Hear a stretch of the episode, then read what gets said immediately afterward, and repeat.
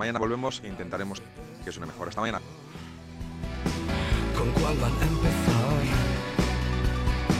A ti te daba igual. Dijiste acertarla. ¿Cómo es posible que El larguero.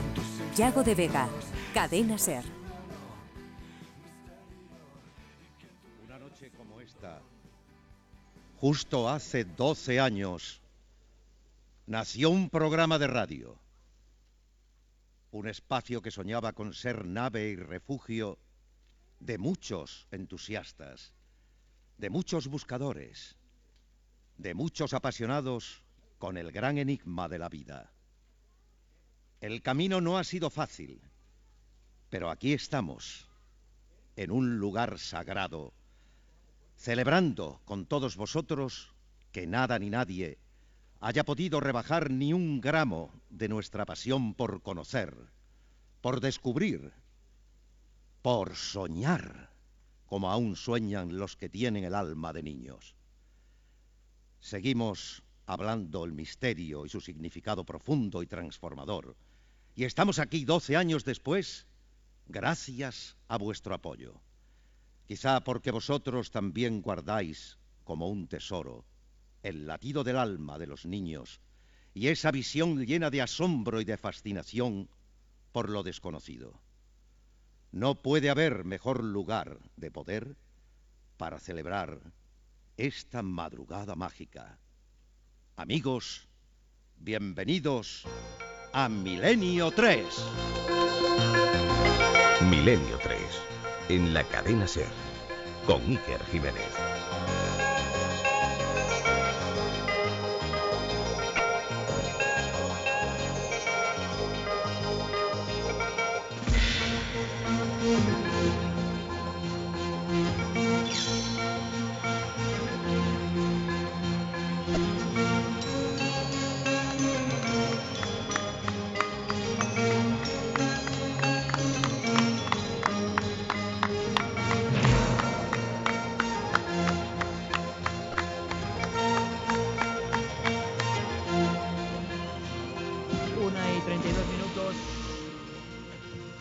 Mérida, es el anfiteatro, esto es patrimonio de la humanidad. Esto fue la capital romana del Imperio Romano aquí en nuestro país. Esto fue la capital visigótica de los visigodos. Aquí hay mucha historia. Llevamos un tiempo ya. Y es uno de los pequeños secretos ¿no? de Milenio 3. Pasan cosas a veces antes de los programas que quedarán ahí para nosotros. Pero está siendo muy emocionante y la verdad es que este lugar es muy acogedor, a pesar de que nos contemplan dos mil años. Lo que estáis escuchando, que pone mi querido Noel Calero, es el sonido de la sibila. Y os voy a pedir una cosa, que lo van a entender quienes estén en todo el mundo ahora mismo conectando con nosotros. Me voy a quedar callado, que ya es difícil. Y que suene esto. Lisa Gerrard haciendo un cántico, un cántico de la sibila de Cumas, un cántico de la señora del inframundo, un cántico de la mujer aparecida de las profundidades, que revelaba las verdades del mundo, las verdades que están detrás de lo aparente, la verdad detrás de la mentira en la que vivimos.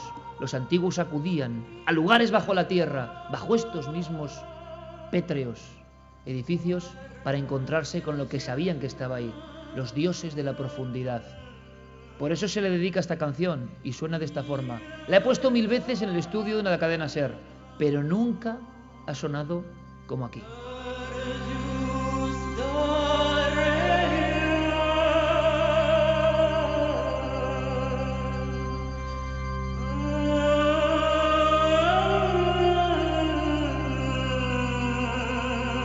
Y de verdad que yo estoy francamente emocionado.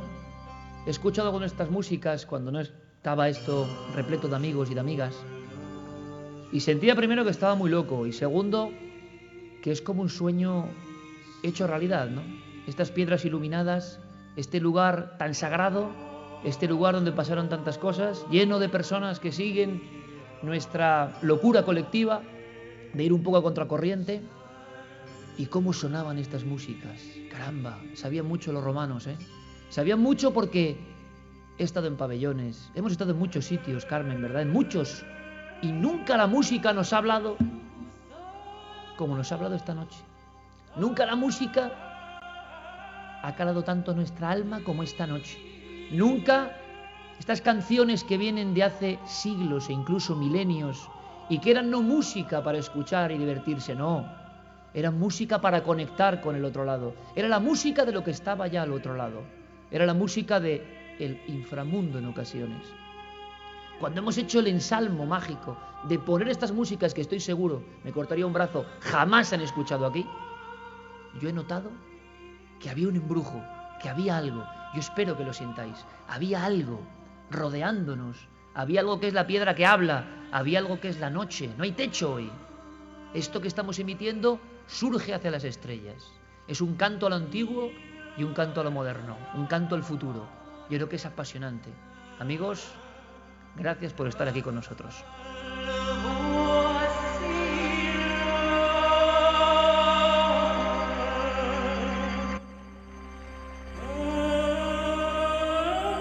Me estoy imaginando, bueno, esto solo lo puedo hacer la cadena Ser. Esto solo lo puede hacer la cadena Ser. Me estoy imaginando ahora mismo un ovni, un platillo volante, ¿os imagináis? Que sobrevolaba la zona de Extremadura y diría, ¿qué están haciendo aquí? Hay un círculo de piedra, oiga, comandante galáctico, hay un círculo de piedra, hay unas 1200 personas, suenan unas músicas maravillosas, extrañas, eso sí, está iluminado, ¿será una señal? Estoy cada vez peor, ¿verdad, Carmen? Sí, la realidad es que estás cada vez peor. Menos mal que Primitivo Rojas nos ha Ay. hecho esa introducción con esa maravillosa voz que tiene. Menos mal que le ha recordado que cumplimos los 12 años. Fijaos qué cumpleaños tan mágico en un lugar tan especial y rodeados de tanto cariño. Hay gente de todas partes de España que nos hemos ido encontrando a lo largo de estos dos días que hemos estado en Mérida y solo nos queda a nosotros agradeceros de verdad ese esfuerzo de estar aquí con nosotros hoy dentro de la nave en un lugar mágico como este y viendo cómo Milenio 3 llega a los 12 años, a un cumpleaños mágico aquí con vosotros en Mérida. Gracias, gracias de verdad.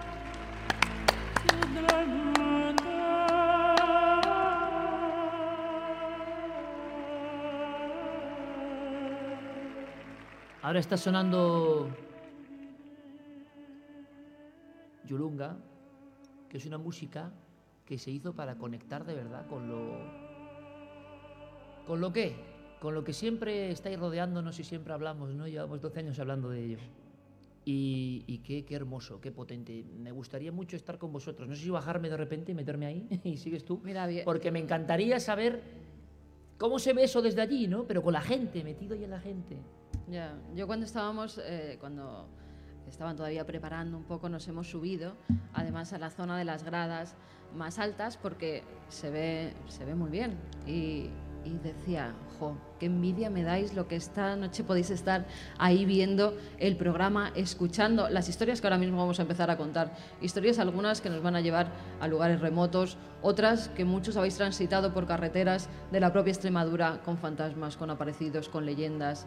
Vamos a tener alguna sorpresa porque parte de nuestro equipo ya se ha desplazado a un lugar mágico y nos dais en el fondo mucha envidia de estar allí viendo cómo un programa de radio de un loco, como él ha dicho, y su equipo, pues intenta transmitir lo que se está perdiendo en esta España tan maravillosa y en localidades tan maravillosas como esta, como Mérida. Vamos a hacer una cosa.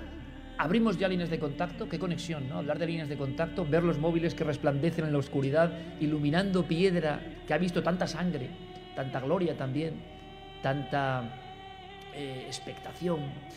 Bueno, pues las abrimos porque ahora mismo hay gente de los cinco continentes que quieren estar también aquí con nosotros, ¿no? Claro que sí, líneas abiertas como siempre a través del correo electrónico milenio3 con número arroba cadenaser.com y en las redes sociales nos tienen que buscar en Nave del Misterio.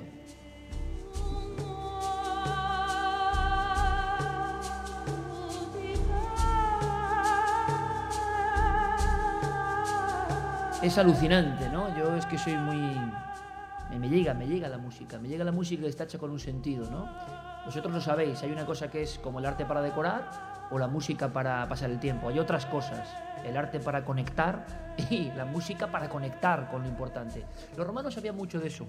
Así que iniciamos este viaje, este viaje asombroso que Lo veis, nosotros somos como somos, ¿no?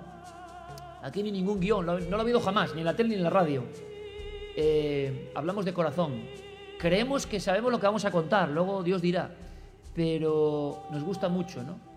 Ver ahora tanta gente, tantos amigos de tantos lugares que nos han mostrado tanto afecto sentados en un sitio que no es convencional, que es un anfiteatro romano, pues posiblemente el más importante, uno de los más importantes del mundo eh, en su tiempo. Pasaron muchas cosas y además está hablando de un aniversario importante también. Estamos en Mérida y vamos a compartir esa doble posibilidad. La Extremadura del misterio, la Extremadura mágica y el, el mundo misterioso también de Roma. Porque si estáis sentados en esas sillas, en esta arena, en este foro y en esa piedra, os gustará saber como a mí qué pasó aquí mismo, ¿no? Yo os pido un aplauso grande de verdad para un hombre que yo lo digo siempre, mi palabra favorita es enteos, entusiasmo, cerca de Dios. Cada uno ponga el Dios que quiera, cerca de lo que es superior a nosotros, cerca de lo innombrable, cerca de lo luminoso, cerca de, de algo que nos conecta con lo más hermoso que tenemos. La gente entusiasta, me da igual su profesión, es maravillosa. Siempre tiene deseo de más, siempre quiere agradar, siempre quiere investigar, siempre quiere explorar. Y no estoy hablando de que seamos nosotros, ¿no? Aquí, que no, no, no, no, vosotros cuando hacéis 600 kilómetros para venir aquí, vosotros con la moto desde Barcelona, vosotros desde Zaragoza, vosotros desde Cádiz, vosotros desde aquí mismo. Todo eso es entusiasmo. Y cuando el entusiasmo se junta, ocurren cosas siempre maravillosas. Estamos bendecidos, creo, para mucho tiempo después de lo que está pasando aquí a nivel de energía, ¿no? Pues un hombre que tiene energía, un hombre que seguramente sea el crítico eh, televisivo, porque es del mundo de la televisión también, aunque él es un formidable escritor, más reputado, más prestigioso, una figura de referencia en la vanguardia. No sabéis lo que Víctor Amela ha hecho para estar esta noche aquí. Él tenía que estar en Tarragona, otro lugar eh, con reminiscencias romanas. Ha hecho todos los trasvases del mundo y más, porque dice Iker, yo esto no me lo pierdo. Él se ha convertido en un explorador de la Roma del misterio, de la Roma de los fantasmas, de la Roma de la maldición, de la Roma que no se conoce. Y es uno de mis amigos del entusiasmo. Víctor Amela, gracias. Un aplauso.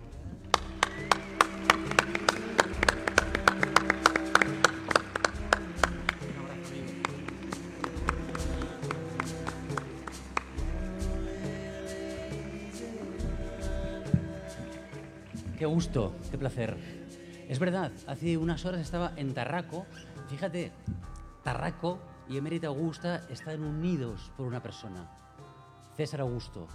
Ese hombre que fue sin duda el hombre más poderoso del mundo y quizá de la historia, fue el que distinguió con los títulos de ciudad tanto a Tarraco, que fue capital del mundo romano durante dos años, como a Emérita Augusta, de manera que están hermanadas por ese hombre, Augusto. Y muchos que estáis aquí, que sois de Mérida, diréis, bueno, conocemos la historia un poco, ¿no? Otros no. Y, ocurrirá, como está pasando últimamente, que, que hay personas que queremos saber. Se mm, celebra ahora ese aniversario, ¿no? Son 2000 años, Víctor. El día 19 de este próximo mes de agosto se cumplirán justo 2000 años de Augusto, ese hombre que da nombre al mes, a Y esto, esto no es publicidad, ¿eh? Pero como Víctor es mi amigo y yo soy su fan, este libro se llama Amor contra Roma y es que hay que ayudar a la gente que lo hace con pasión y con entusiasmo. Y Víctor es como siempre, se mete a investigar una novela y ¿qué nos ocurre a los que escribimos? Yo escribía, vamos. Que de repente te empiezas a enamorar de los temas o no. Y empiezas a tirar del hilo y dices, caramba, y luego resulta que sabes más que muchos de los especialistas porque te has metido en eso. Y Víctor me decía, Iker, estoy descubriendo unas cosas. Por ejemplo, Víctor, esta noche hemos tenido aquí, aunque solo lo han disfrutado las personas, los mil amigos, mil y pico amigos estamos aquí, de gladiadores, personas que representan de nuevo lo que pudo ser aquello durante 400 años. Vale, pues la magia, la invocación, la superstición, las tablillas eh, de, maldición, de mal de ojo, existían ya con estos juegos. Absolutamente. Fíjate, aquí cabían 15.000 personas, es impresionante, ¿no? Las pasiones encontradas, eh, porque claro, cada una de esas personas tenía sus favoritos y quería que ganaran, y algunas de ellos recurrían a brujas, a personas que dominaban los hechizos y, por ejemplo, hacían una, una tablilla de ficcio, una tablilla de maldición, y llegaban incluso a enterrarlas en la arena en ciertos lugares para dañar al, al gladiador. Pero los gladiadores que sabían esto se protegían a su vez con amuletos. O sea, que era una guerra mágica eh, sobre la arena mágica. constante, una guerra mágica de maldiciones y de, de contramaldiciones. Una lucha continua. Claro, aquí se disputaban la vida y la muerte, ¿no? Pero también mucho dinero, porque apostaban cada uno de ellos por uno de esos gladiadores. Fíjate, hoy estábamos en el Museo de Mérida, que yo estoy seguro que muchos de los viajeros del milenio, que yo siempre lo digo, qué bonito es, ¿no? Acudir a una ciudad que uno no conoce.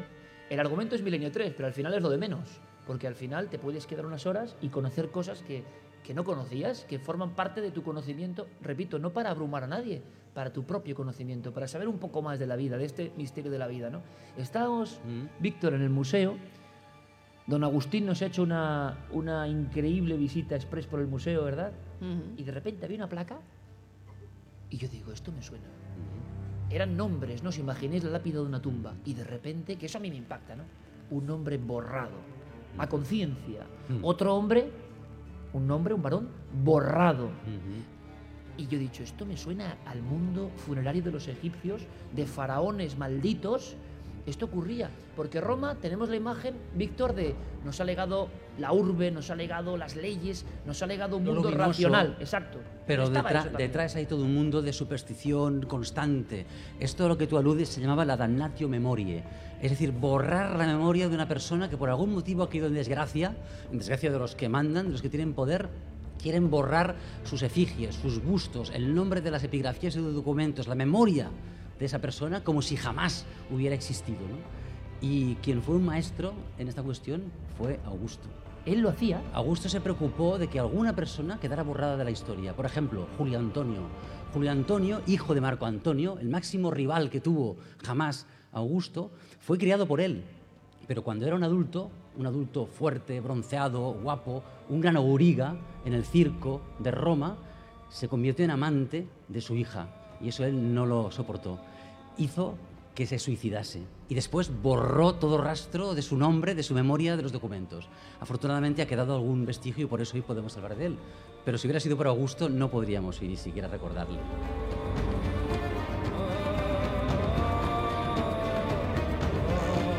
con sonidos que hacen reverberar las piedras, muchísimas personas conectando ya con nosotros. Esta noche es muy milenaria, muy especial y hablamos de acontecimientos muy lejanos y estaréis pensando y estarán pensando a través de la radio, eh, esto ya no tiene nada que ver conmigo. Esto es otro mundo, no nos toca para nada. Vamos a descubrir esta noche que tenemos mucho todavía latente eh, y presente ¿no? de todo lo que ocurría en esta historia, por ejemplo, encerrada en Mérida hace unos 2000 años, se dice pronto. Pero ojo, hablamos, y Noel Calero se lo voy a indicar porque entramos en áreas un poco más oscuras incluso. Hablamos de brujería. Y la brujería en Roma existía. Hemos visto algunas piezas, algunos objetos, algunas cosas que causan escalofrío solo mirarlas. Ritos de Mm. brujería. ¿Cómo eran las brujas romanas? Las que tenían más fama eran las etruscas. Tú has hecho mención de esos ancestros de los romanos y, y las tracias. Eh, Livia, la esposa de Augusto, era una gran discípula de esas brujas y dominaba los brebajes, las pócimas, tanto afrodisíacas como para crear impotencia en, en un varón, eh, los venenos para emponzoñar al enemigo. Y, y, y Los hechizos, los conjuros. A mí lo que me sorprende es que si Bueno, se ellos mantuvo durante a- un tiempo es que eran eficientes. Ellos creían a pies juntillas en ello, ¿no? Hasta tal punto que en dos ocasiones diferentes Augusto decretó la expulsión de Roma de todos los magos y de todos los astrólogos. Es decir, que había y muchos y seguramente eran temibles. De tal modo que el hombre más poderoso del mundo tenía miedo de los astrólogos y de los magos y los expulsaba de Roma cada cuánto tiempo. ¿no? Hoy en el mismo museo he visto unos clavos, ¿te acuerdas? Había unos clavos ahí, afilados. Y recordé algo que me dijo Víctor. Eh, había clavos de muerte, clavos de los muertos, que se empleaban de cierta forma. Fíjate, un poco de esos sí, fíjate, por una parte, esas tablillas de maldiciones que eran de un plomo muy fino que se podía enrollar, eran claveteadas con clavos de hierro en los féretros, sobre todo de niños muertos o de personas muertas en circunstancias trágicas, porque se creía que esos muertos viajaban más rápidamente al Hades, a los reinos de Plutón, también a veces se echaban esas tablillas en los pozos porque se creía que las corrientes subterráneas de agua conducían eso a la- a las- a- a la- a- al Hades y por tanto se le podía invocar para hacer mal y daño a alguien, pero a la vez también ellos creían, los romanos, que extrayendo el clavo de un ataúd y clavándolo en la jamba de una puerta, eso te protegía de los malos espíritus. O sea, un mismo objeto que Sí. maldecía podía proteger en un sentido inverso. Te protegía de los malos espíritus porque supongo que los reconocían y se daban la vuelta. ¿no? Y bueno, en las casas era continuo ese tipo mm, de rituales. Continuo. Por ejemplo, ellos creían que si tú cruzabas las piernas delante de una mujer embarazada, esa mujer perdía el hijo. O sea, cosas tan simples del día a día como estas. Pero luego tenían amuletos en contra de eso, Para ¿no? protegerse. Para protegerse. Claro. Hemos visto también en el museo cómo había amuletos fálicos que Sí. llevaban para la fertilidad, cómo había una especie de muñequitas pequeñas, algunas hechas en hueso, que también las solían tener las mujeres en sus habitaciones Sí. Para ayudar a tener una hijos. magia doméstica o apotropaica, es decir, protectora de la casa. Por ejemplo, un trozo de hierro en la pata de la cama protegía a la persona que dormía en esa cama. Un coral rojo era muy apreciado porque se creía que ahuyentaba a los malos espíritus. En su defecto, un cordón rojo. Aún hoy los cabalistas lo llevan se en la- si- en y la aún en muchos sitios se sigue poniendo a los bebés eh, en las cunas contra el mal de ojo, contra aquellas personas que mm, por tu niño, si es muy bonito, que para tu, tus Claro. padres va a ser el más El bonito más del preciado, mundo, ¿no? pues eh, si alguien le echa mal de ojo es para contradecir ese mal de ojo. Por Lo ejemplo, ponen la- siempre en las cunitas y en los cochecitos. Es- Era el día a día, eh, el ámbar. El ámbar también protegía de los malos espíritus y los penes. La figura, figurillas de penes que a veces eran así pequeñitas, que colgaban de una lámpara, que tintineaban, ellos creían que ese tintineo ahuyentaba a los malos espíritus y sobre todo que cuando las personas entran en una estancia y ven un pene, sonríen. Las hace sonreír. Esa sonrisa es la que ahuyenta los malos espíritus.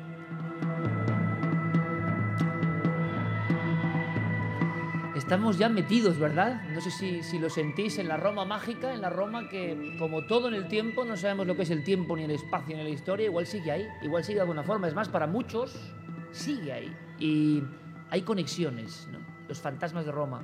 Algunos les llamaban larvas. Yo decía, ¿por qué? Voy a aprenderlo esta noche. ¿Por qué ese nombre, larvas?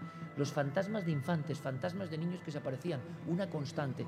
Y en lo que contaba Víctor Amela, pues varias, varias ideas rápidas que no nos son tan lejanas. De repente Carmen cuenta, y, y nos ha ocurrido, lacitos rojos que se ponen para quitar el mal. En el, y tú lo sabes muy bien, Víctor, en un lugar mágico y tenebroso español, Santuario de la Balma, eh, los demonios se quitaban con esos lazos rojos al- Sí. quitando de los dedos. Sí, sí. Hay toda una serie de cosas que sabemos más o menos de dónde vienen, muchas vienen de Roma. Y Roma las aprendió de otros lugares. Vamos a hacer una cosa, a la 1 y 52 minutos, que yo creo que puede ser muy interesante. En algún lugar de esta ciudad, en algún lugar de esta ciudad, están dos amigos, Víctor, con los que vamos a seguir hablando de la Roma misteriosa, que sigue presente, no es nada antiguo.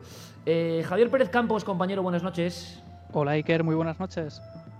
Vamos a ver si nos llega la conexión. Javier Pérez lo han Campos. secuestrado los espíritus. Hola, buenas Exacto. noches. Eh, no, no llevaba el clavo, no llevaba Hola. el clavo de- eh, Javier, Hola, buenas noches. te escuchamos perfectamente aquí en el anfiteatro. ¿Dónde estás, compañero? Bueno, pues estamos en un lugar eh, impresionante, bastante cerca de vosotros, pero sin embargo parece un sitio completamente opuesto en el, que estáis por la tranquilidad, por la calma, por la soledad. Es un sitio donde se llevaban a cabo gran parte de esos rituales que hoy vamos a conocer, rituales de muertes, eh, creencias en aparecidos, eh, es decir, todo tipo de, de ritos que se llevaban a cabo aquí precisamente para evitar que el difunto regresara de la tumba, la creencia ancestral que se ha dado en todas las culturas y que por supuesto no podía faltar en la cultura romana. Son O los sea, Javi, me columbarios. estás contando, permíteme, otra cosa que tenemos súper metida en la cabeza, porque las películas, los libros, las novelas, la iconografía moderna nos habla del zombie, el vampiro. Muchos sonríen y dicen, bueno, esto viene de... No, no, no viene de Transilvania, ni viene... Viene de muchísimo antes. Me estás comentando, Javier, que había esta creencia en el mundo romano y, ojo, no hablamos solo de Roma o del mundo de la península itálica, hablamos de Mérida. Y aquí había ese temor y esas invocaciones contra los muertos que podían regresar. Sí, y precisamente el entierro era la parte más importante para evitar todo esto. Los romanos lo llamaban la mala muerte, la creencia de que el difunto podía regresar y atormentarles en sus propios domicilios. Y ahora nos contará Israel Espino, que está con nosotros también, eh, pues un poco más en profundidad cómo eran estos rituales y estas creencias ancestrales. Pero para haceros una fotografía del lugar en el que estamos ahora mismo, es un recinto apartado, es un cementerio romano, son los columbarios, y hemos elegido un lugar concreto porque nos ha parecido especialmente tremendo, ¿no? Y son eh, los mausoleos de los Boconios y de los Julios, de dos familias romanas que vivieron aquí y que fueron enterradas precisamente aquí. Pues estamos ya en ese mundo. Israel Espino es una de las grandes, grandes, grandes divulgadoras eh, de la Extremadura mágica y yo creo que ha cogido el testigo de una forma maravillosa y que a través de su blog sobre la Extremadura misteriosa, la Extremadura sobrenatural, la Extremadura desde luego no convencional, está haciendo una labor maravillosa a través del diario Hoy también, em, difundiendo ¿no? toda una serie de contenidos que yo conozco en el sentido, conozco solo una parte, porque yo cuando era mucho más joven me pateé mucho estas tierras, ¿verdad? Nos hemos pateado mucho estas tierras y igual luego contamos anécdotas, ¿no? Eh, tras el misterio más profundo. Luego os hablaremos, que igual tiene relación, Víctor, no lo sé, os hablaremos de dos arquetipos muy importantes, que en Extremadura, que yo creo que es una tierra que queremos mucho, que ha mantenido el concepto, lo digo en el buen sentido, agreste, algunas tradiciones y alguna conexión ¿no? con lo profundo de la madre tierra.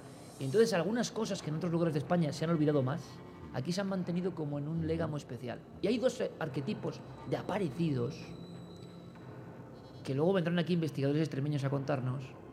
El hombre, la figura delgada, la figura casi cadavérica, oscura, que me ha recordado, por ejemplo, cuando aparecía aquí el caronte, lo que hemos vivido antes, el encapuchado, o a veces con un sombrero incluso. ¿Por qué ocurre eso? Y luego la niña, la niña vestida con un traje que parece antiguo, fantasmas de niños, y que en Extremadura tenemos unos casos espectaculares. Israel, eh, compañera, muchas gracias por estar con nosotros. Muy buenas noches, sí, que gracias a vosotros por venir a mi tierra y por venir a mi ciudad. Estamos encantados, nos hemos recibido con un cariño increíble, tú lo has vivido con nosotros, gracias. Ayer visitamos contigo algunas partes de la Extremadura mágica, más o menos hasta de la Mérida mágica, perdón, estas horas.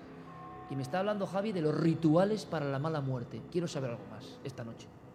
Pues sí, porque el romano eh, realmente no tenía miedo a la muerte, tenía miedo a la mala muerte, a ser eh, mal enterrado, a tener que volver para atormentar a los suyos, a los más cercanos. El romano una vez, bueno, incluso antes de, morir, ya comenzaba una serie de rituales eh, que hacían que ese camino hacia el más allá fuese más fácil. Por ejemplo, estos rituales cambiaron evidentemente a lo largo del imperio, pero eh, por ejemplo uno de ellos era cuando el, romano estaba ya agonizando, todavía no había muerto, se le ponía en contacto con la, tierra, con la madre tierra, se le ponía en contacto con el suelo para que, esta tierra le acogiese. Si este acto tú no lo cumplías, por ejemplo, eh, aquellos que eran ejecutados, aquellos que eran ahorcados, no llegaban a tocar el suelo, estaban condenados aparecerse más tarde, eh, como bien decías tú, como larvas, como lémures, eh, como fantasmas. permíteme, Israel. es decir, estamos viendo la imagen de un ajusticiado. Aquí, en este foro donde estamos, en este anfiteatro, nos contaba ayer Miguel Alba el arqueólogo ha estado con nosotros, que había cientos en ocasiones de ajusticiamientos, eh, que en ocasiones había cosas tan tremendas, Víctor, y me he quedado impresionado, como se dejaban una serie de armas, una serie de gladiadores, o los propios ajusticiados con una serie de armas solo para algunos, para que ajusticiasen al resto, en una especie de sálvese quien pueda, y la gente en estas mismas gradas viéndolo. O sea, aterrador, terrible, ¿no? Pero me estás contando que encima la mala muerte era, si tú no tocabas tierra, permanecías en esa especie de limbo, Israel. Ajá. Eh, también si eras ajusticiado, aunque fuese de otra manera, como tú bien decías, si morías antes de tiempo, de ahí también el miedo al fantasma de, los niños. Los niños eran personas que no habían llegado a concluir su vida, entonces se convertían en espíritus iracundos que eh, vagaban pidiendo justicia por no haber vivido lo suficiente. Eh, tenían, no solamente era miedo a esos, niños, sino también a los rituales. En el funeral de un niño había gente que aprovechaba eh, para en ese eh, ritual eh, hacer una serie de actos para cargar contra sus enemigos. Se utilizaba la muerte de los niños para cargar contra los enemigos. Entonces, esa figura de ese niño que efectivamente dos mil años más tarde todavía sigue vagando por, algunos rincones de nuestra tierra, eh, pues daba y da todavía bastante temor a los que vivían y a los que vivimos ahora. Tengo entendido que efectivamente la, la la necromancia era tan común en Roma que se intentaban robar pues restos de uñas, de pelos, de huesos, de cadáveres para sortilegios. De tal modo que una manera de evitar eso era cremar, quemar a, a los cuerpos y eh, las cenizas rociarlas con vino, apagar de ese modo las brasas y evitar que el espíritu de ese, de ese muerto volviese a hacer daño. ¿Estoy en lo cierto? Israel. ¿conocéis algún dato de ese nivel? Sí, sí, efectivamente se utilizaba eh, a esas criaturas y partes de los cadáveres de esas criaturas para hacer esos, rituales, no solamente eh, para atacar a alguien, que era lo que más se solía hacer, sino también a veces para poder ganar ante esos enemigos. Es curioso, estamos hablando y el público que está aquí y el que está siguiéndonos todo el mundo a través de cadenaser.com, de ikerjiménez.com, de lanadelmisterio.com, con Guillermo León y, y Diego Marañón. Diego aquí, pero también está haciendo su trabajo seguro ahí en la penumbra.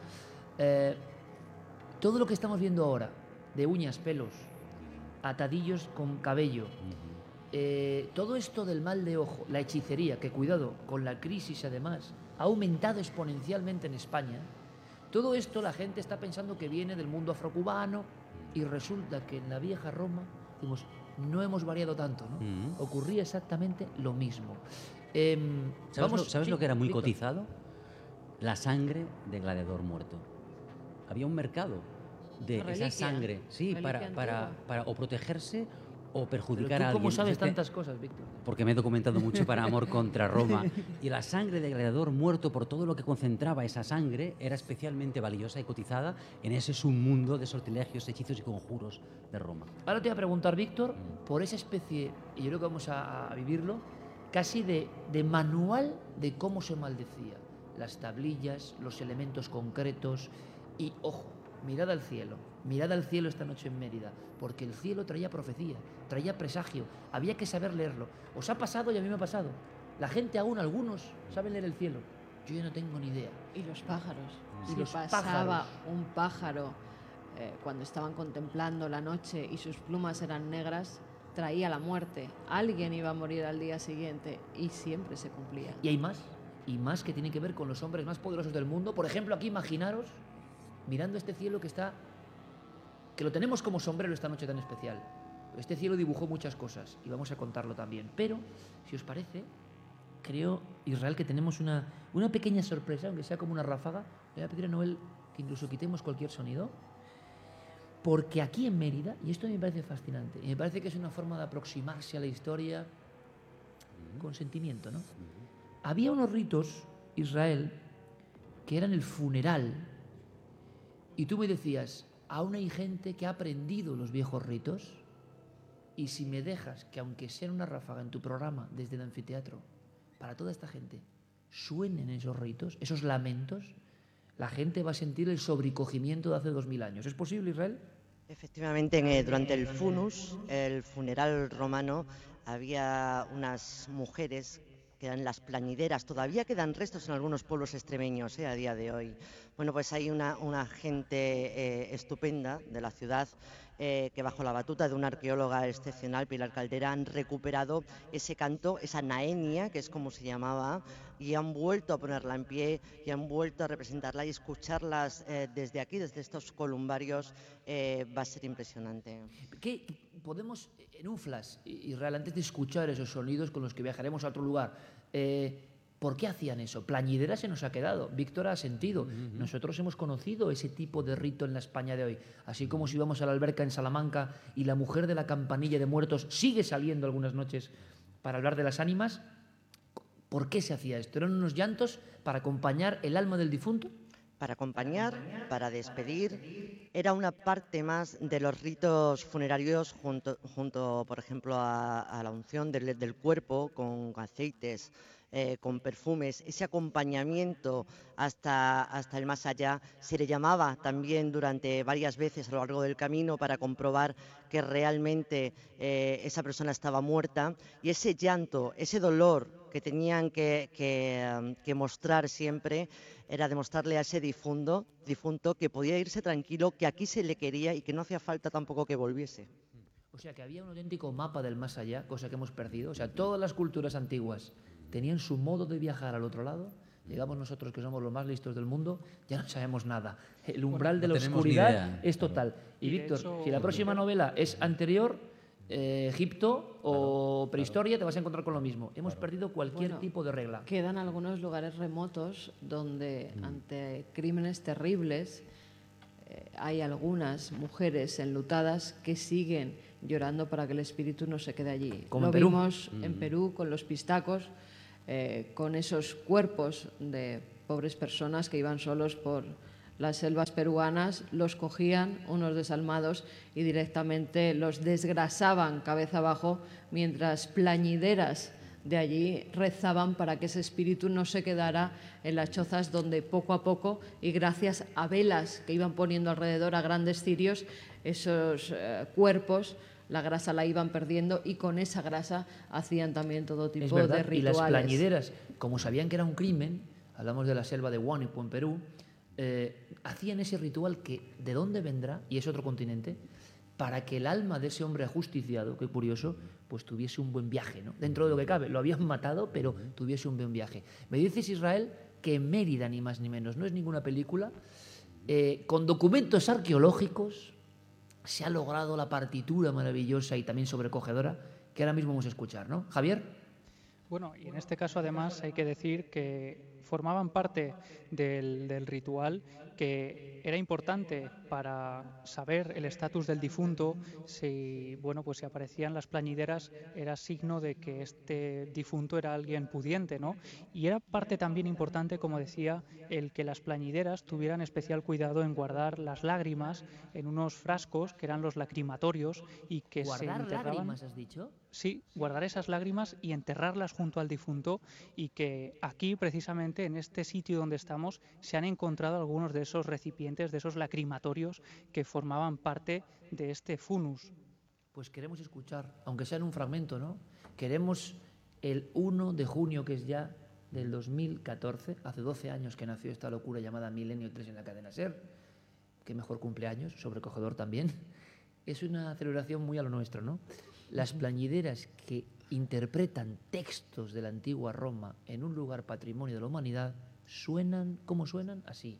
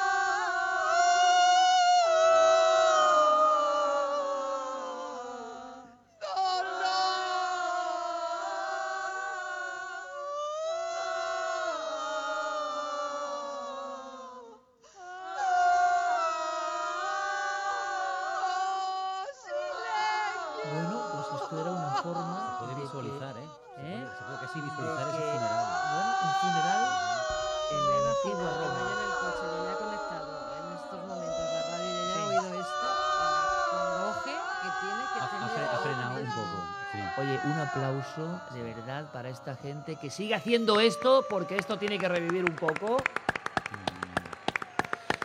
Y porque hacen los ritos, repito, que es lo increíble, con las tablillas, con los documentos, con lo recuperado. Ahí lo tenéis, es un sonido casi de fondo, no es una música, es lo que está ocurriendo ahora mismo. Plañideras. Plañideras en Mérida, 2014.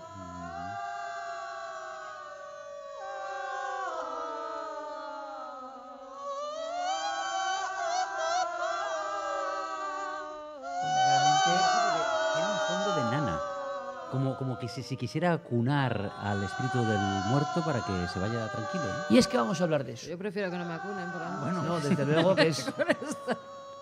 Porque ahora estamos aquí todos juntitos, ¿no? Sí. Y eso está muy bien. Entonces la radio es otra cosa, es una fiesta esta noche. Pero, ¿cómo le estará llegando a mucha gente, Víctor, todo esto? Por ejemplo, no sé, en el mismo Perú, o en México, en Venezuela.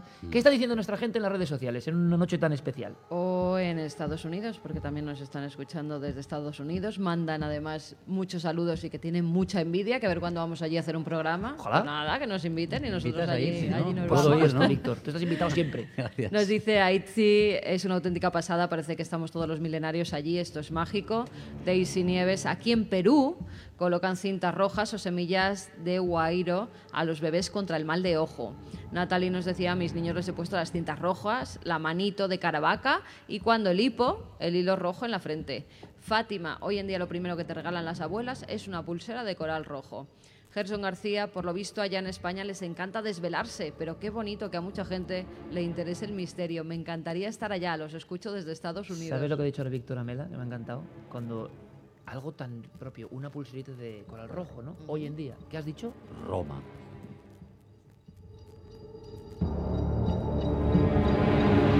Y es que está ahí presente en todo, ¿no? Y cosas que tenemos hoy, casi como valorios, le damos vienen de todo esto. Dos que signos que hoy hacemos y que eran protectores en Roma. Este, lo de ¿Eso Bárcenas. era un signo? Sí, sí. Protector. Esto protegía de los malos espíritus. Ojo, ¿eh? Y este, Pues por la calle nos van a ir sí, haciendo. y este otro, la higa, La higa. que simboliza Claro, la sí. vulva femenina, también era protector.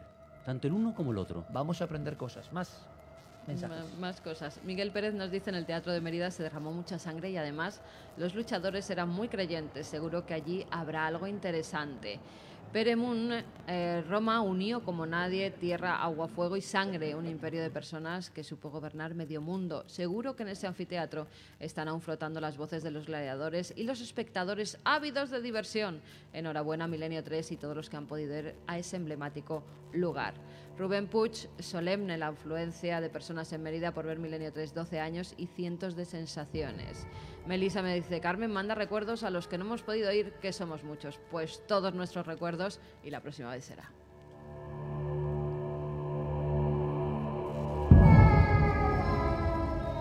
voces de niño, Noel a veces pone de forma un poco maquiavélica y, y cuando estamos contando algunas cosas, porque ese arquetipo, decíamos, del niño que se aparece siempre ha estado ahí, la magia contra los niños. Le preguntamos a Víctor Amela, autor de Amor contra Roma. Os lo recomiendo, de verdad, porque aunque sea una novela que tiene que ver con aspectos eh, históricos, puramente históricos, documentadísimos, resulta que nuestro compañero se ha ido, repito, como dice Javier Sierra, siempre lo nombra nuestro querido amigo, eh, novela de investigación. Al final novela no es inventarte todo, ¿eh? es investigar. Y entonces, Víctor, me cuentas que hay una cantidad de cosas que nos pueden sorprender de cara a la maldición, de la brujería.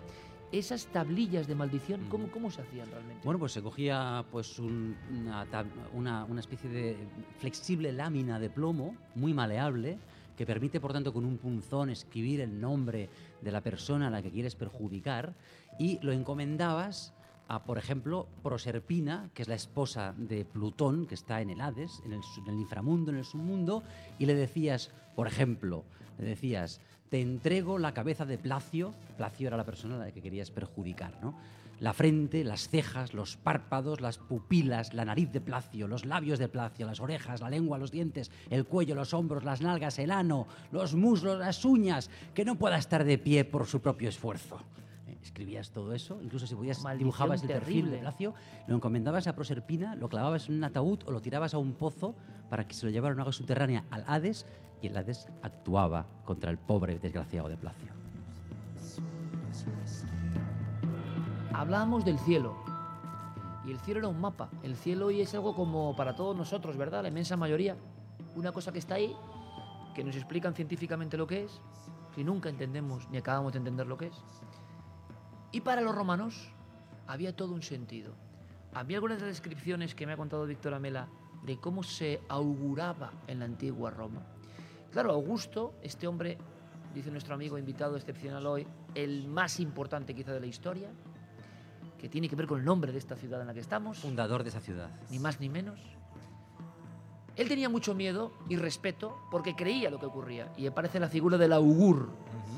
Y el augur, si estuviese aquí, Víctor, delante de nosotros, de nosotros tres, se pondría ahí y señalaría con algo hacia el cielo. El augur eh, se colocaría de madrugada en algún lugar elevado. En Roma era el, eh, el, Capitolio, el monte, y esperaría el alba.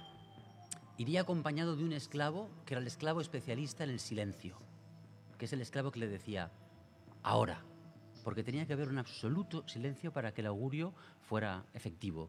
Y el augur, con un callado cuyo extremo eh, figura una espiral como el del Papa de Roma, Al final el Papa de Roma es el heredero de la religión romana. Y ese bastón de mando, de alguna forma, viene de ahí. Viene de ahí, viene de ahí. Eh, El litus se llamaba ese bastón. Con ese bastón, mirando hacia el sur, dibujaba en el aire un, un cuadrado, un cuadrángulo, se sentaba en un taburete y miraba. Si aparecía un ave por la parte superior del cuadrado, era un buen augurio. O sea, ahí mismo, en el cielo. No es fácil hacer un programa a cielo abierto y es maravilloso, ¿no? Entonces tendríamos ahí un cuadrado, él lo dibujaba, todo el mundo... Exacto. Lo visualizaba en su imaginación, lo tenía allí delante como la pantalla de un cine. Si el ave eh, cruzaba por la parte superior, era positivo, era buen augurio. Aquello que se iba a acometer, una misión, una campaña militar, la inauguración de un templo, una celebración, era, era, era un buen augurio. Si el ave cruzaba por la parte inferior, era mal augurio. Pero sobre todo, si cruzaba de derecha a izquierda, era muy mal augurio.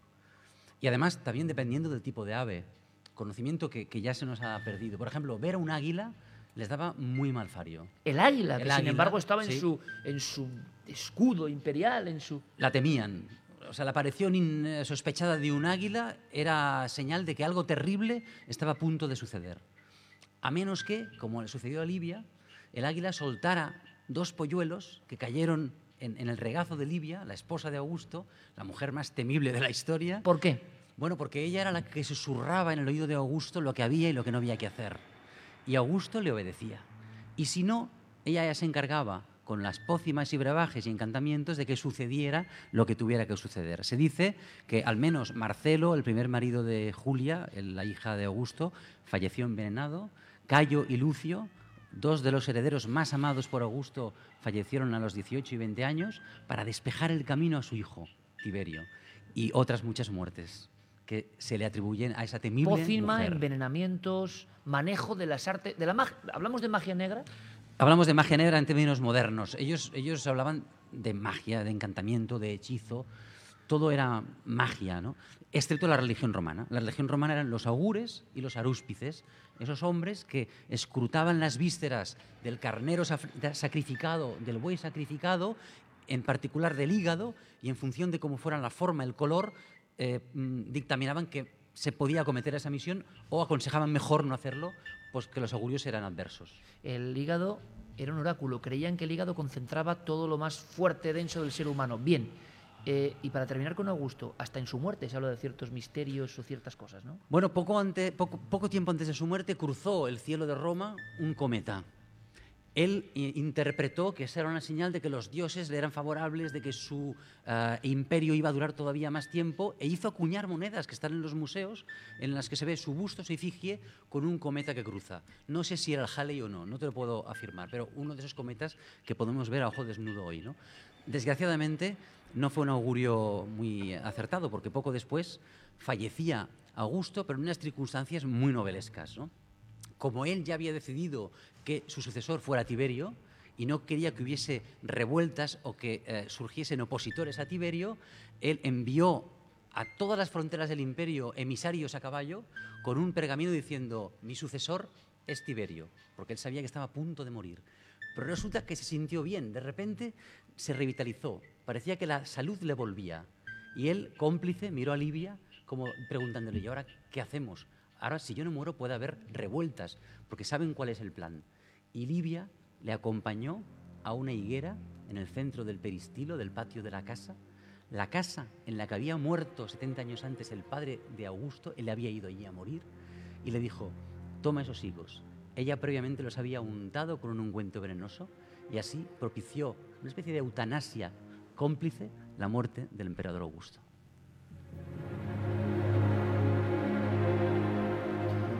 Esta escena impresionante contada por Víctor Amela sobre el hombre más importante, o más, que importante, poderoso quizá de la historia, y que tiene que ver con el lugar donde esta noche celebramos nuestro duodécimo aniversario. Pero vamos a hablar de fantasmas. ¿Y por qué?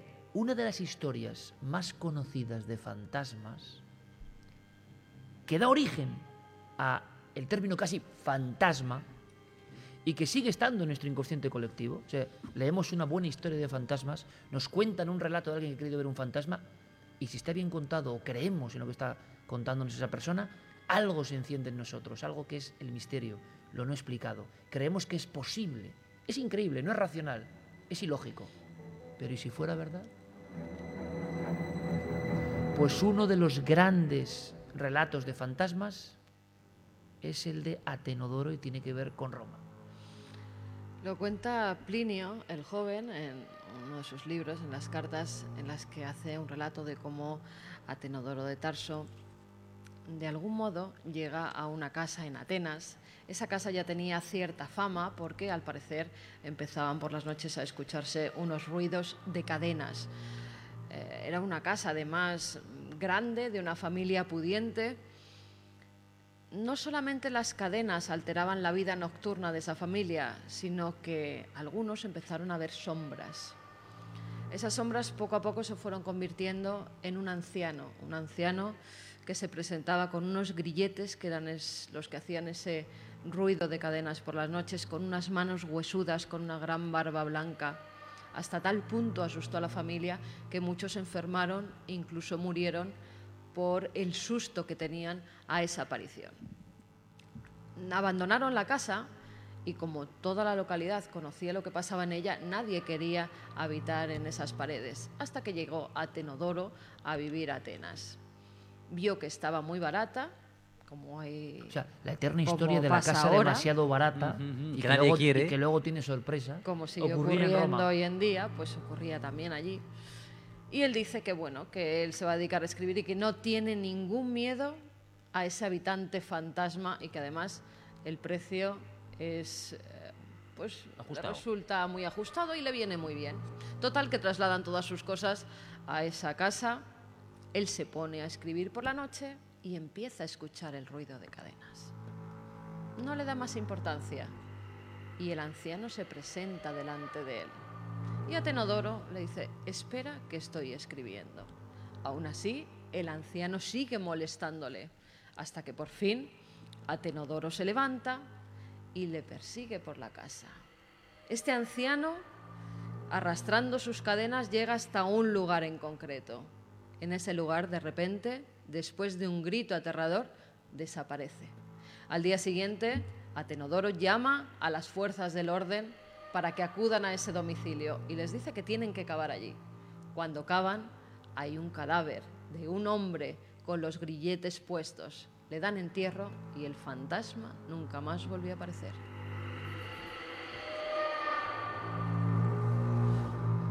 La historia de Atenodoro como uno de los clásicos en el mundo de los aparecidos, de los fantasmas. Y pertenece a este mm. mundo también. Mm. Vamos a hacer una cosa, creo que hay algo más de fantasmas y están mucho más próximos ¿no? al lugar donde estamos emitiendo en este foco de radio esta noche importante para nosotros. Javi, ¿dónde estáis, compañero? Unidad móvil, en Mérida. Bueno, pues seguimos ahora, estamos cerca de un lugar llamado la Cueva del Latero, que era precisamente también uno de estos recintos funerarios, pero que, como nos contará Israel, llegó a ser ocupado hace, hace unos años por una persona, una persona que estuvo viviendo dentro de, este lugar eh, resguardándose y que tiene una historia tremenda, ¿no? Y desde aquí queremos conocer también algunos de esos ritos funerarios que precisamente se celebraban también especialmente a lo largo de este mes de mayo. Eran las lemurias, el recuerdo a los difuntos, igual que ahora eh, nosotros tenemos el Día de Todos los Santos, pues ellos ya celebraban un día preciso en el que ellos estaban convencidos que los difuntos eh, volvían y tenían que llevar a cabo ciertos ritos para poder mantenerlos alejados. Incluso hay eh, grandes personajes de la historia que escribieron sobre fantasmas en esa época. Tenemos, por ejemplo, una breve cita de Ovidio que él decía, hubo una época, mientras libraban largas guerras, en las que los romanos hicieron omisión de los días de los muertos. No quedó eso impune, pues dicen que desde aquel malagüero Roma se calentó con las piras de los suburbios. Apenas puedo creerlo, pues dicen que nuestros abuelos salieron de sus tumbas, quejándose en el transcurso de la noche silenciosa. Israel, estás en un lugar de Mérida que tiene una historia de fantasmas que vienen de la antigua Roma. Efectivamente, Iker, eh, seguimos aquí en los columbarios, pero estamos justo delante de lo que aquí en Mérida se conoce como la cueva del latero. Realmente no es una cueva, es una tumba, era un antiguo mausoleo, pero que fue ocupada hasta mediados del siglo XX por un personaje muy querido en la ciudad, era ojalatero, y él decidió vivir aquí, solo, en el cementerio, de las pocas personas que que se atrevió a, vivir aquí, porque realmente esta zona ah, de los columbarios ha sido, si no temida, sí respetada ya desde, desde la época romana. Ten en cuenta que esa imagen idílica de los romanos leyendo epitafios está bastante alejada de la realidad porque el romano, igual que, que nosotros ahora, era mm, bastante supersticioso y le tenía eh, no, no solamente miedo a los muertos, le tenía realmente pánico con lo cual pasaría por aquí a todo galope en el caballo, porque esto serían las afueras de la ciudad, aunque ahora está en todo el centro. Y esta cueva de- del latero, eh, una vez que, este, este señor, este ojalatero, eh, murió, lo encontraron aquí muerto, Cuentan que además con una importante cantidad de, dinero una vez que, encontraron el cadáver y fueron a, sacarlo, eh, desde que este hombre valiente dejó, dejó de vivir y murió aquí, nadie más, por supuesto, ha vuelto habitar en estos, en estos terrenos. Y él creía, o se habló incluso de apariciones en el lugar. Sí, realmente este lugar es uno de los sitios, de los enclaves eh, mágicos de Mérida. No, no es raro, tampoco teniendo en cuenta eh, todas las, las tumbas, todos los fallecidos que ha habido aquí. Hay mucha gente, gente que es más sensible que, que otras, que mm, simplemente con entrar aquí en la zona de los columbarios ya se sobrecoge. De hecho, eh, ocurrió una, cosa curiosa, menos además yo, fui testigo, la primera vez que se representaba este funus, este funeral del que estuvimos hablando, eh, lo, lo hicieron estupendamente para terminar justo aquí en los columbarios y justo en el momento en el que se iba a incinerar, el cadáver, eh, estalló de repente una tormenta bestial que empapó a todos los, los asistentes. Parecía realmente que los dioses no querían que se celebrase un funeral falso en este sitio que tantos muertos ha cogido. Israel, ¿qué, qué son, muy brevemente, por favor, las larvas? A Pues las nivel larvas- del mundo del fantasma en Roma. Sí, sí, como os decía antes, eh, claro, eh, el momento que tú eh, tienes una mala muerte, corres el riesgo de convertirte en larva, en larva o, o en lémur. El lémur era el difunto, los lémures eran los difuntos, el espíritu del, difunto, lo que diríamos ahora los fantasmas, que vuelven para pedir algo a sus familias, normalmente, normalmente un, un enterramiento en condiciones. Y las larvas, sin embargo, que muchas veces se les confunde, las larvas son esos genios que, pero que nunca han, han estado encarnados, nunca han tenido un cuerpo mortal y que se metían normalmente en los cuerpos de las personas, lo que llamaríamos ahora una posesión, que ya existía en época romana. Eso serían En la las época larvas. romana había posesiones, creían Efectivamente. en ello. Sí, sí, sí, sí. Estaban convencidos que había unos espíritus que vagaban, que eran muy peligrosos, porque además estaban también bastante enfadados siempre, pero no eran los espíritus de los muertos, nunca habían estado encarnados. Eh, estaban en otra dimensión, digamos, y podían acechar y acechaban de hecho a los vivos. ¿Has sabido tú algo más, Víctor, del mundo de los aparecidos en Roma? Ya no la ritual, ya no la magia, ya no la brujería, sino esos que vuelven, como contaba Carmen, la historia increíble del esclavo de Atenodoro. Fíjate, ahora estábamos hablando y todo el tiempo estoy viendo aquí esto, este insecto, ¿lo ves? Lo veo. Si nosotros fuéramos romanos, no dudaríamos de que está intentando decirnos algo, de que es alguien, alguna presencia que está aquí compartiendo con nosotros. Claro, yo pienso que es Augusto, pero bueno, yo porque estoy obsesionado con la novela. Pero sí, sí, yo sé que Augusto está mirándonos, no lo dudéis. Augusto está vigilándonos. Esta es su ciudad, está pendiente. Yo no tengo ninguna duda. Para él será algo interesante lo que está ocurriendo hoy, ¿no? Seguro. Y- estos locos dos mil años después, ¿qué, están haciendo? ¿Qué hacen conmigo, no? ¿Qué hacen con mi figura? Pero me ha, me ha gustado mucho la cita de Ovidio. Ovidio era un poeta, un poeta para mí de los más insignes de la historia. Dos mil años después aún le leemos y es vigente. Fue el hombre a quien más temió Augusto. Temió a un poeta, porque el poeta dominaba la palabra. Y la palabra era canto, pero a la vez era encantamiento, era, era hechizo, era verso y era conjuro. Y Augusto temía a los poetas. ¿no? Este poeta Ovidio, como otros de su época, tenía trato continuado con brujas. Era lo más normal, estaba moviéndose en ese mismo terreno fronterizo, liminar del otro mundo. ¿no? El Esa lógica poeta- que hoy tenemos claro, no existía entonces. Claro, el poeta El otro estaba- mundo estaba ahí. Estaba ahí y, y los poetas y los brujos son los que tenían relación. Los poetas y los profetas. Fíjate que poeta y profeta al final es casi la misma palabra. Hay una palabra bate que es a la vez polisémica de, de poeta y de profeta. Hay un texto de Ovidio en el que él habla de una bruja llamada Dipsa, que es amiga suya, con la que él trata. Dice, esta mujer es capaz con sus canciones, con sus cantos, con sus versos, con sus conjuros, de amontonar las nubes en el cielo. Lo que ha contado ahora Israel que sucedió ese día, esa tempestad. Esa mujer es capaz de que las aguas remonten el curso de los ríos hasta las fuentes, hacerlas ir al contrario de lo natural. Esa mujer es capaz de hacer que el cerco de la luna se ensangrente, la luna roja, que aún hoy pensamos que, que nos va a traer de sangre. mal, Recientemente mal- hemos malfario. vivido, ¿no? Y que he visto yo, dice Ovidio, y me, me- me estremece, he visto yo con mis ojos destilar gotas de sangre de los astros.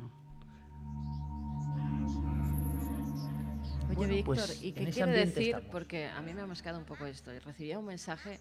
Acabamos de ver una lechuza sobrevolando en la noche del 12 aniversario mientras os escuchamos desde el anfiteatro en Milenio 3. ¿Qué significa la o sea, ahora mucho, mismo por las mucho. cabezas de los espectadores ha pasado Ahora, ahora. Mucho lechuza. cuidado, mucho cuidado, mucho cuidado. Para los romanos, el, el búho, y creo que también la lechuza, era una señal de mal augurio. Espero que no, Víctor, espero que no, por Dios. Lo siento. cuidado. Nos han escrito contando eso. Sí, sí, Adriana están ahí. Vicente nos ha mandado un mail diciéndonos eso, que están aquí en el anfiteatro y que por sus cabezas ha sobrevolado Pues eh, no tengo duda, es Livia. una. Es la esposa de Augusto. Tenedle miedo a Livia. Decía A ver lo Víctor que cenáis cuando llegáis a De- casa. decía que Víctor- vuestra sí. mujer, cuidadito. que un insecto podía ser la reencarnación, como tengo yo Pues aquí. tú tienes uno aquí bien Sí, pero es Claro. amigo. Bueno. Eh, un insecto podía ser. Ahora hacemos así, no pam, pero cuidado, ¿eh? Sí. Con las tradiciones muy animistas de que ese podía ser, con otro karma, digamos, alguien. Mm. Vamos a presentar a alguien con un karma muy especial. Nosotros seguimos hablando de nuestros temas, Víctor. Me alegro mucho que estés con nosotros en esta, en esta especie de extrañísima invocación. Todo bueno, evidentemente. Pero si hay alguien que tiene un karma muy especial en este programa, que hoy cumple 12 años, es una persona que yo le dije, la conspiración siempre va a estar aquí.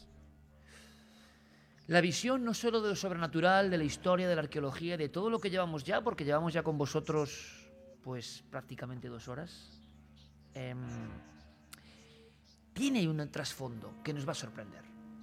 Hemos hablado de cosas que tienen que ver con nosotros. Y alguien puede cometer el pecado de pensar que Roma está muy lejos, que la historia está muy lejos, que somos otra cosa, mucho más sabios, evidentemente. Pues parece que no. Incluso hay profecías, conspiraciones. Hay una escena de por qué cayó este mundo. Este mundo lo vemos ahora derruido, amigos. Este mundo lo vemos como ruina, que está siendo pacientemente reconstruida, aunque a mí me encanta que no sea reconstruida, porque tiene la fuerza del original. ¿Por qué? Si este mundo era tan importante, si este mundo llegó a cotas de tecnología, de sabiduría, de raciocinio, ¿qué pasó?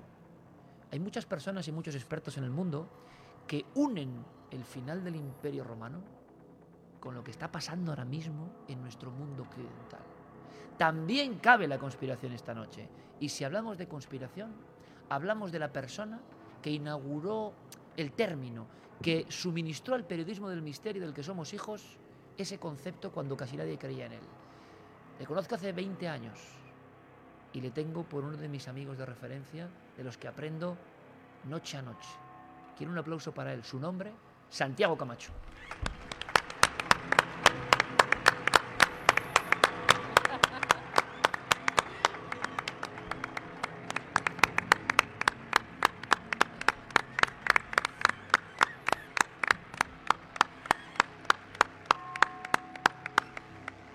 Ay, Santi.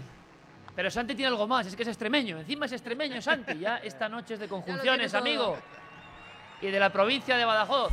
De Castilblanco. Al menos mis ancestros y, y mi familia. Hay que tener cuidado que se viene arriba, ¿eh? Se viene arriba.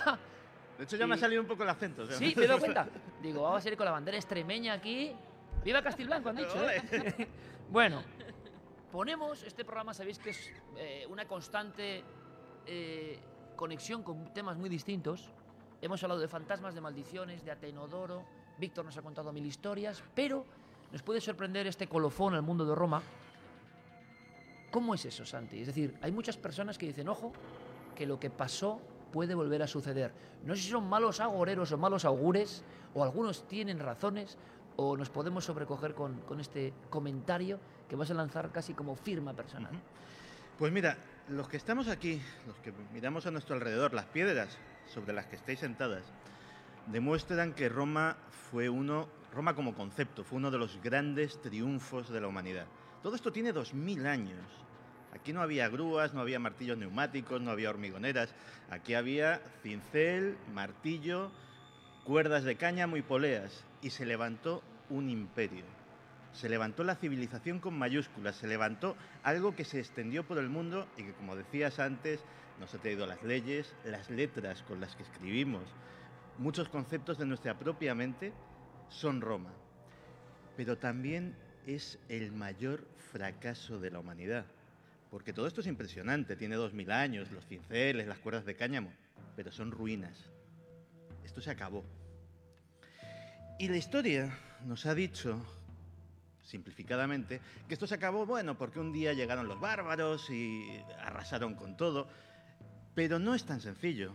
Los bárbaros se lanzaron a saquear un cadáver.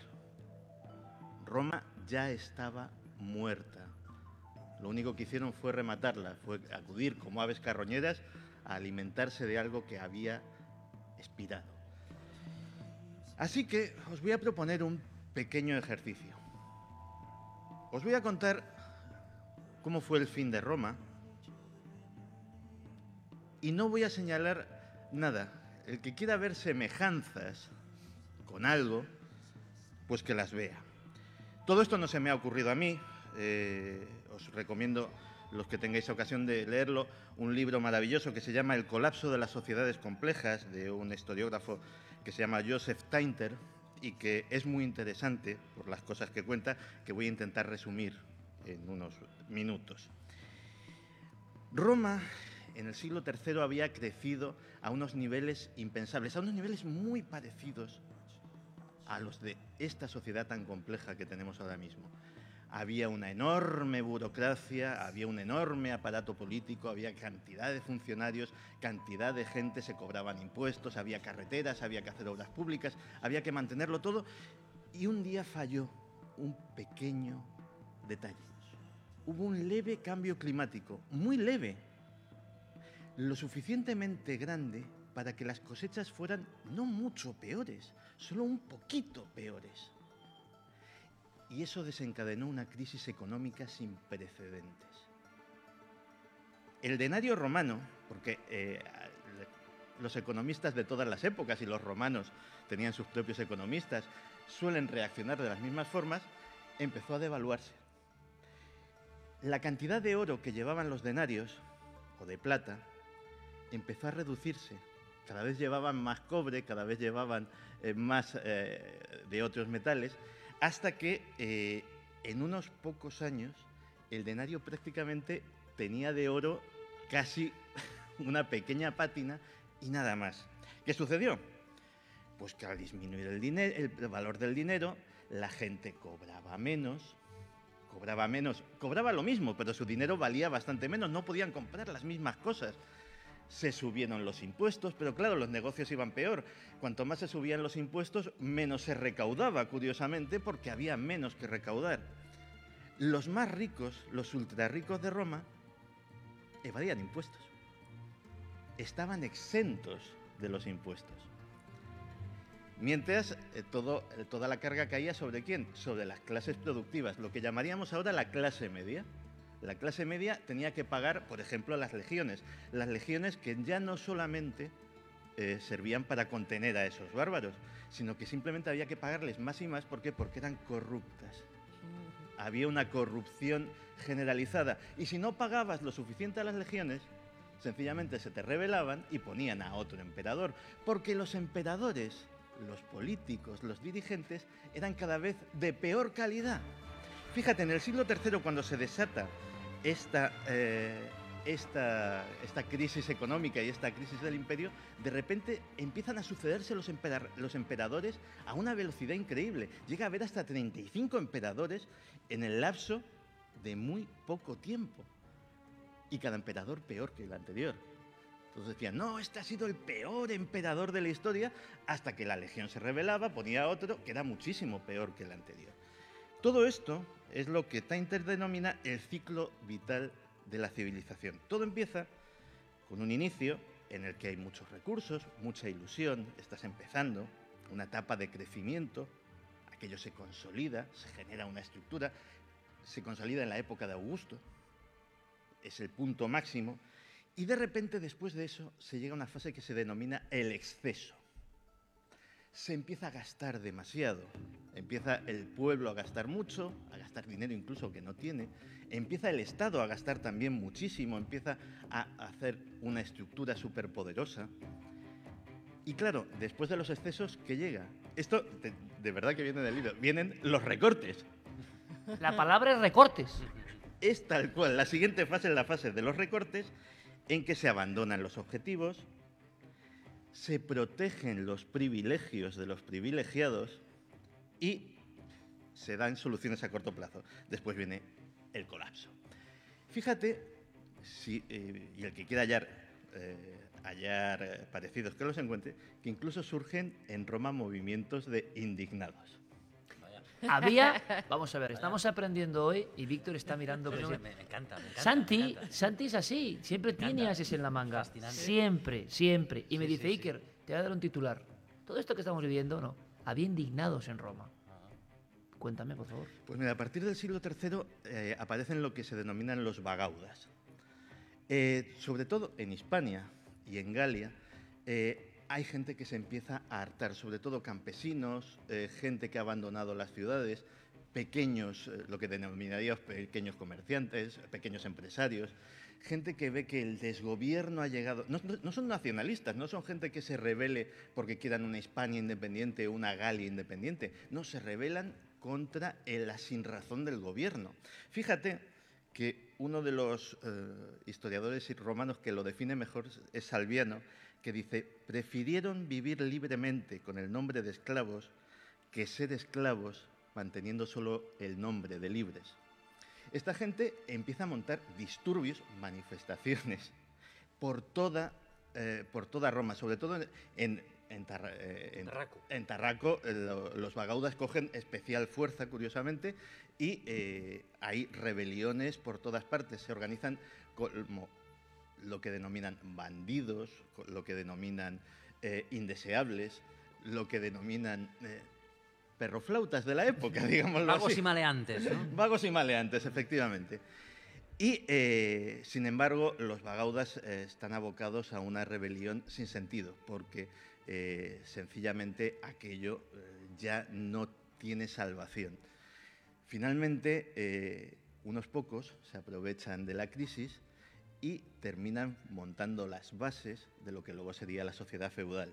Acaban, en realidad, esclavizando a sus empleados, lo que luego serían sus siervos de los señores medievales, y realmente ese fue el fin de Roma.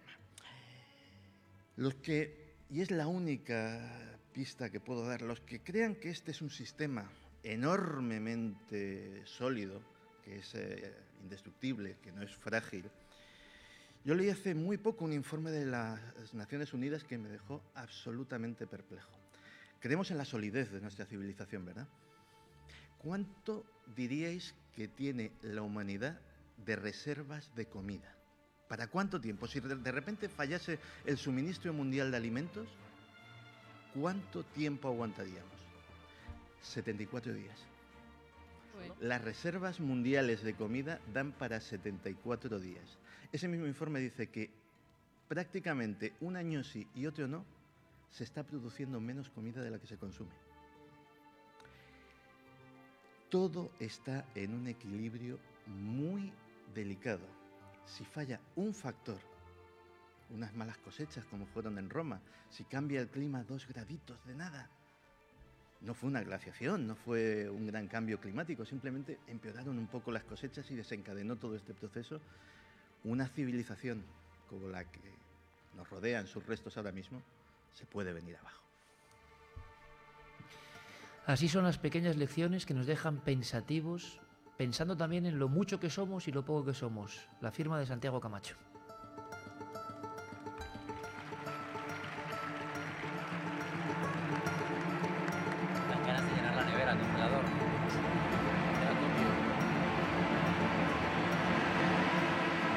¿Qué opinará nuestro público sobre todo lo que estamos contando? Este giro repentino, ¿no? Y luego volveremos, por supuesto, al misterio más puro y duro, pero creo que estas cosas son un conocimiento, ¿no?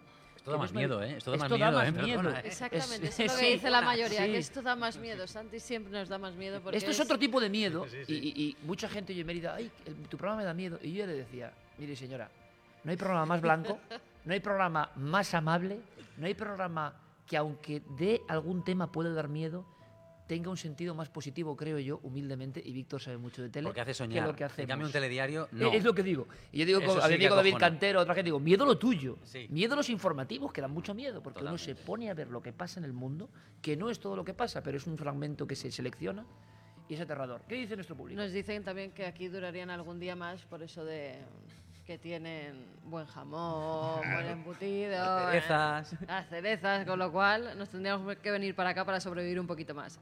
Perdicas Berre nos dice que los antiguos romanos entendían que los difuntos trataban de aferrarse a la vida, a un mundo al que ya no pertenecían. Nicolás Jiménez, muy cerca de donde estáis, cerca de la Plaza de Toros, había un gran cementerio romano de gente humilde generalmente. ¿Lo sabíais? Pues no. También nos decían 12 años después de ilusiones, de miedos, de aprendizaje, 12 años de actitud positiva, 12 años de compañía en mis viajes, 12 años y justo por fin y por primera vez puedo escucharos como debe ser en directo y radio en mano. Muchas gracias por acompañarnos en lo bueno y en lo malo, por estar siempre ahí y por ser siempre fieles a nosotros, a vosotros y al misterio. Muchas gracias a los que se fueron y a los que vinieron nuevos. Gracias a todos. Chus nos lo dice desde Elche. Muy buenas noches desde Londres. Aquí estamos Virginia y John, dos seguidores natos de este programa que debemos daros la enhorabuena por estos 12 años de dedicación y haceros ver el misterio desde lo mágico y de una forma nunca antes vista. También nos escriben desde Río Grande do Sul, en Brasil. Felicitaciones a todo el equipo por su cumpleaños. Felicidad, fuerza y valor y adelante amigos, 12 años más. Magnolia de Córdoba, hola a todos los milenarios, estamos junto a ustedes. Y también nos dice, pienso que es apropiado en esta noche saludar con una frase en latín. Amicis aequa ibit hora. Entre amigos, la hora pasa sin sentir. Pues aquí han estado, y seguirán estando, pero dos amigos muy especiales, Santi parte del equipo y luego yo creo que saldremos todos, ¿no? Casi como si fuéramos gladiadores, en otro sentido, ¿no? Con la palabra. Pero quiero que deis un aplauso muy grande, de verdad, lo repito, a este gran intelectual, un gran estudioso, que podía formar parte perfectamente, lo forma, ¿no? De la élite y que no tiene ningún complejo en venir a Cuarto Milenio, a Milenio 3. Acaba de hacer esa novela maravillosa, Amor contra Roma. Amor contra Roma, ¿eh? Roma Amor. Y que si uno ha aprendido algo en 12 años, que es la poca inteligencia que tengo, es rodéate de gente mejor que tú. Y eso intento hacerlo. Y Víctor representa esas personas que lo habéis visto, ¿no? Lo habéis comprobado aquí en Mérida en vivo, en una noche inolvidable, irrepetible seguramente, y, y en antena, ¿no? La pasión. Cuenta cualquier cosa con pasión, entregándote de verdad, haciéndolo interesante. ¿Cuántos sitios serían maravillosos contados por personas como, como Víctor, ¿no? Bueno, para mí tiene mucho valor que digas tú esto, que para mí eres el heredero del interés de los asuntos enigmáticos y misteriosos que nos presentó cuando yo era niño el doctor Jiménez del Oso y el heredero de la elocuencia de Félix Rodríguez de la Fuente. Eres tú y que Ah, si no es- existes habría que inventarte. Muchísimas gracias. Víctor, gracias a ti por esta noche. Un aplauso, Víctor Amela, un grande.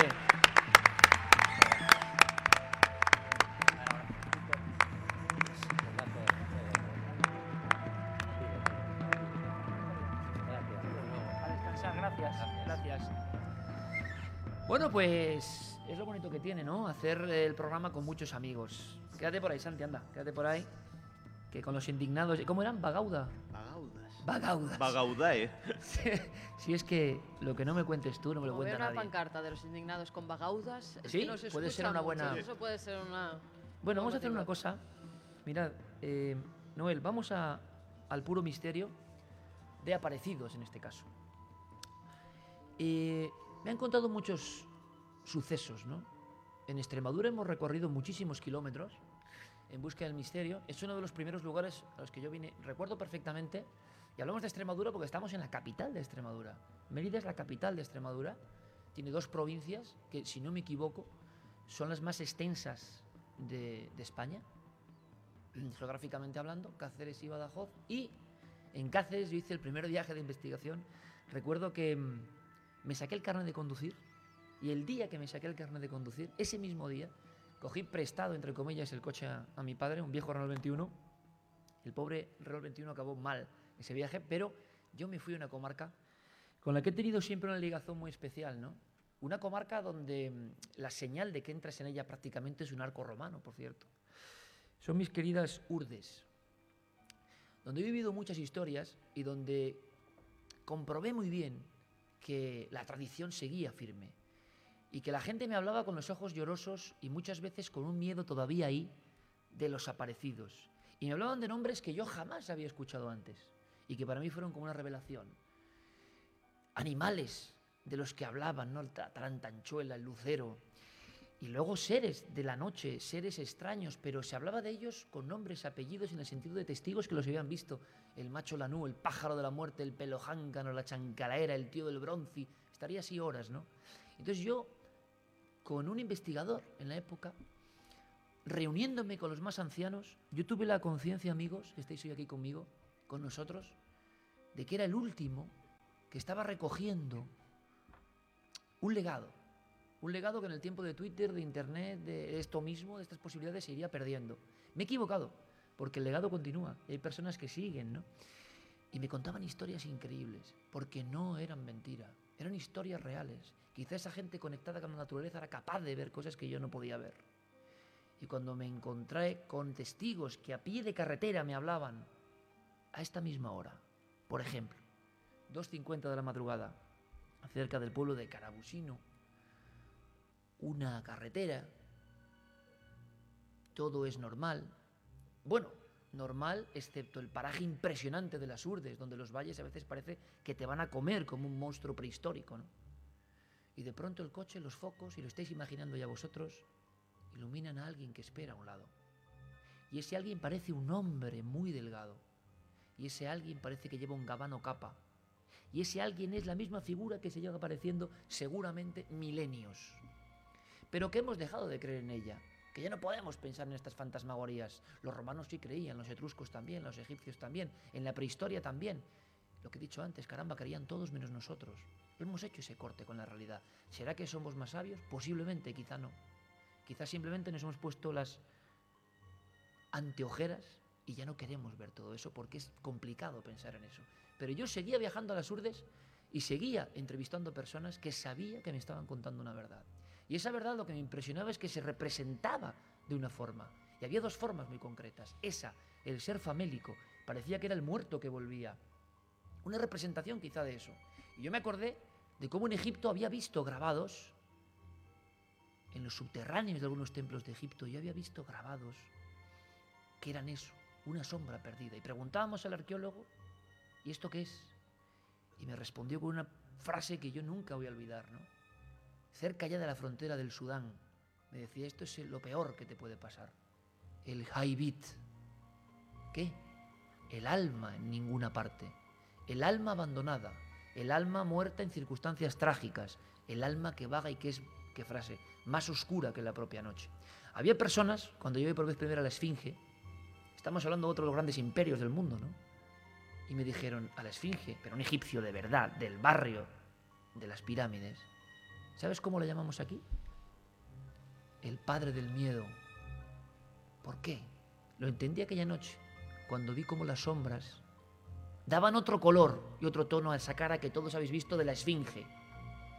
Y dije, ¿será un faraón realmente, como dicen algunos? Porque nadie sabe qué es la Esfinge hoy. Hay teorías más racionales. Hay quien habla de uno de esos seres que no está en ningún lugar. Un ser león con cabeza de hombre. A veces es el hombre con cabeza de león. Es como algo que conecta con lo extraordinario. Y en Extremadura fui acumulando un montón de historias y he querido que esta noche algunos amigos nos cuenten, algunas no muy conocidas. Por ejemplo, cerca de Malpartido de Presencia, un día, Carmen, ¿te acuerdas? Nos llaman a la radio. Es una persona angustiada, le acaba de ocurrir. Es hijo de un policía, está yendo con su padre a un barranco. Parece increíble, porque su madre ha estado en un ataque de nervios. Ella trabaja en el hospital provincial y por la carretera ha visto un hombre parado un hombre muy alto, un hombre como una sombra, un hombre que cree que está tocado con una especie de sombrero. Pero claro, es una noche de lluvia, puede confundirse, puede ser una alucinación. ¿Qué va a ser si no? Pero entonces ella ve cómo el hombre se tira por el barranco, se lanza hacia la oscuridad absoluta. Es lo mismo que me contaban en Vegas de Coria, ellos no lo sabían, 20 años antes. Una figura ensotanada, una figura flamígera, una figura extraña que se aparecía a mucha gente y que se lanzaba por los barrancos al vacío como si la gravedad no fuese con ella. Ahora la gente no lo ha olvidado jamás. Yo he entrevistado a muchas personas 20 años después y sigo viendo ese miedo, sigo viendo ese algo que yo tampoco sé qué es, pero sé que no es mentira, que no es fabulación, que no es la simple alucinación. Está hablando de lo mismo. Hay dos conceptos, esa figura y la niña, por desgracia la niña. Porque no hay nada más angustioso que una niña que se aparece, un niño. Nos puede dar miedo, pero es terrible, es triste. Hemos visto que los romanos tenían esas precauciones. Y hay casos, hay historias. Y vamos a contar algunas. Yo quiero presentar a otro miembro de este equipo, de reciente incorporación, pero ¿cómo pasa el tiempo, Santi? Digo, te conozco hace 20 años, a Clara Hace 20 años. Una cosa rara de esta familia es que hace 20 años y de aquí estamos todos juntos. Más Se viejos. incorpora, sí, pero con el mismo entusiasmo. Se incorpora alguien siempre con un pesado archivo debajo del brazo. Es una de las mu- mujeres más valientes que conozco. Se mete donde nadie se mete. Es una apasionada de verdad. Tiene mucha suerte con las psicofonías y se llama, quiero un aplauso, Clara Tauces.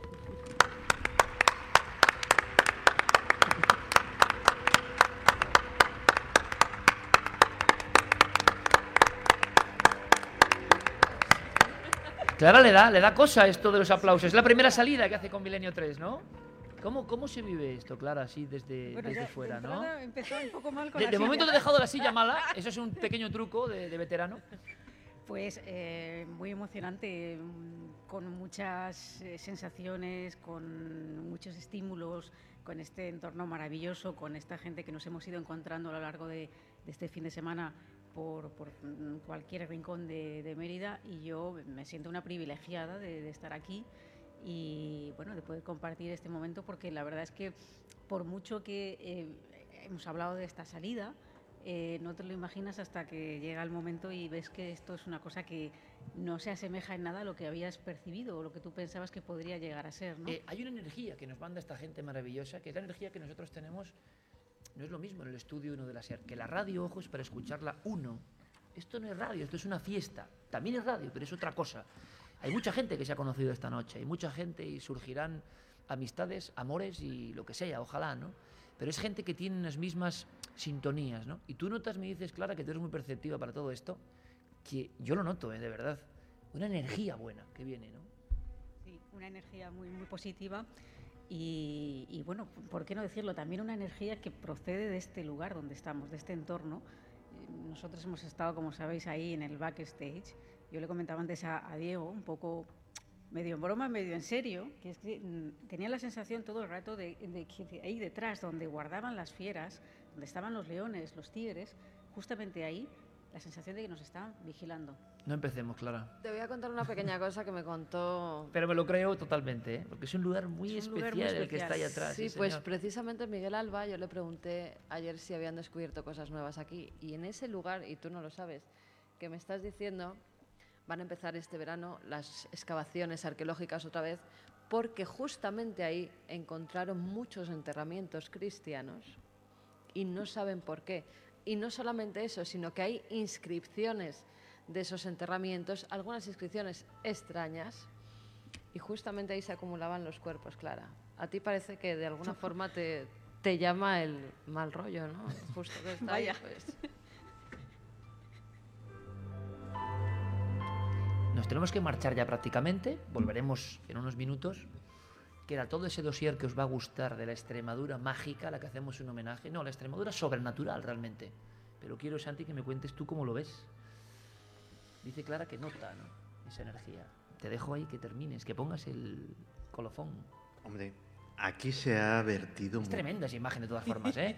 Me, me- me he girado ahora y digo, es tremenda, qué maravilla. Me decía Curro Serrano, que lleva con nosotros también muchos años y con todo este equipo que organiza esto, había una pantalla gigante, hacía mucho viento, no hemos podido poner la pantalla gigante. Dice, pero lo de atrás es mejor. Y digo, Curro, es verdad, lo de atrás es mejor. Aquí se ha vertido mucha sangre, se ha vivido mucha emoción. Y este sitio tiene una energía muy especial. Incluso la acústica, no solamente lo de la música. Fíjate que estaba aquí, y aquí justo se oye una cosa que no se oye ahí, a 5 o 10 metros de aquí.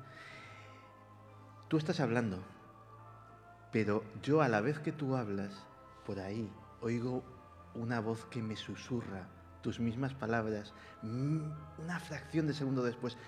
No las repite como un eco, las susurra. Es un efecto curiosísimo. Es un sitio especial, es un sitio Qué mágico. terrible, ya si no hablaba poco, encima te susurra.